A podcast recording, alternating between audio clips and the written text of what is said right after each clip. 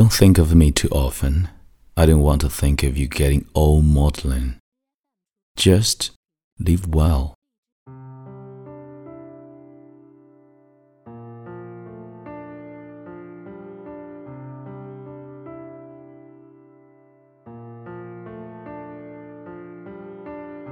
亲爱的朋友，你好，欢迎收听英语美文朗读，我是你的朋友孟非 Phoenix。 今天和你分享的是《我就要你好好的》这部电影，也是《Me Before You》同名小说里男主人公 Will 写给 Clark 的这封信。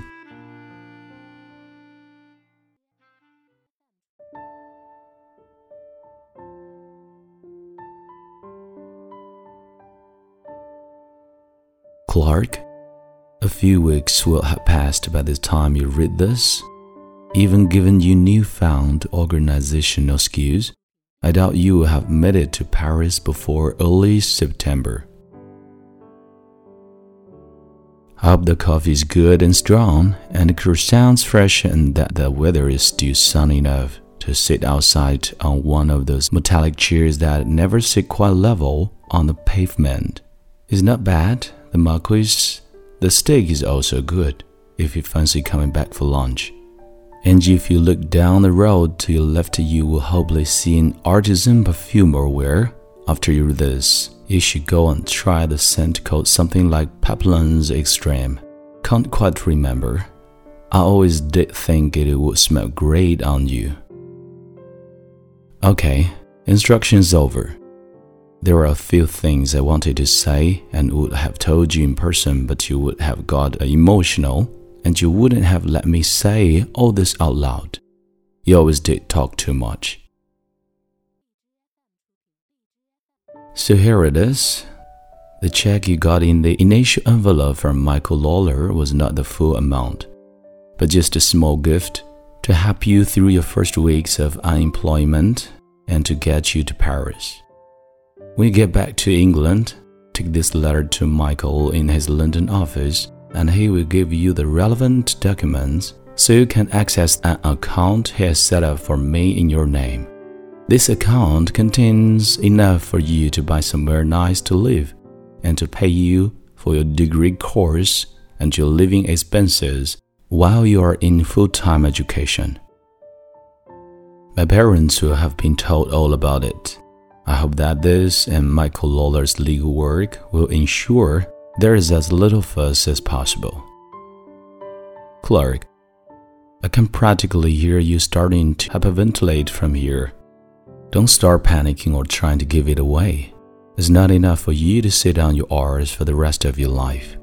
But it should buy you your freedom, both from that little claustrophobic little town we both call home and from the kind of choices you have so far felt you had to make.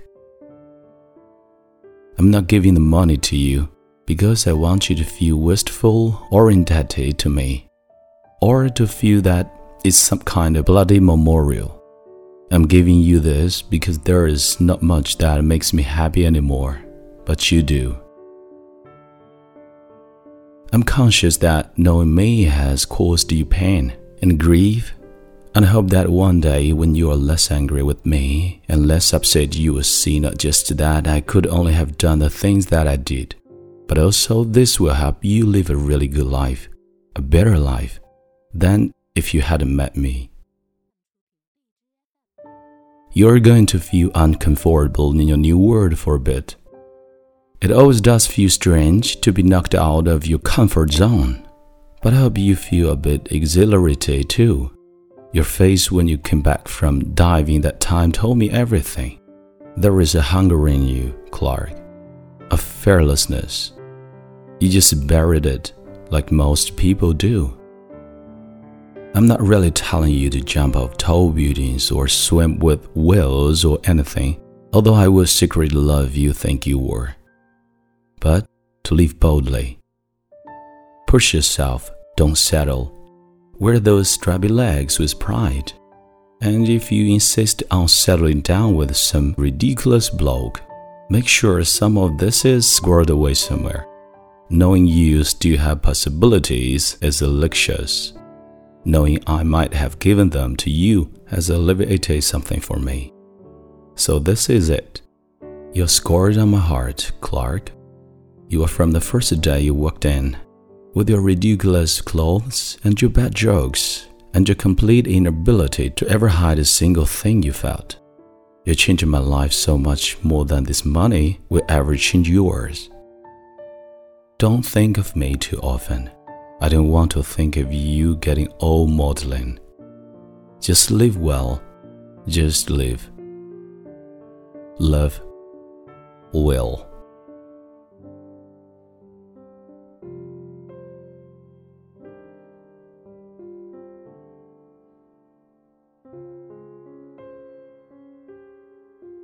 本期节目到这里就结束了，欢迎你在微信订阅号搜索“英语美文朗读”，来和我一起邂逅更多暖声美文。这里是英语美文朗读，我是你的朋友孟非 Phoenix。Thank you for listening and see you next time.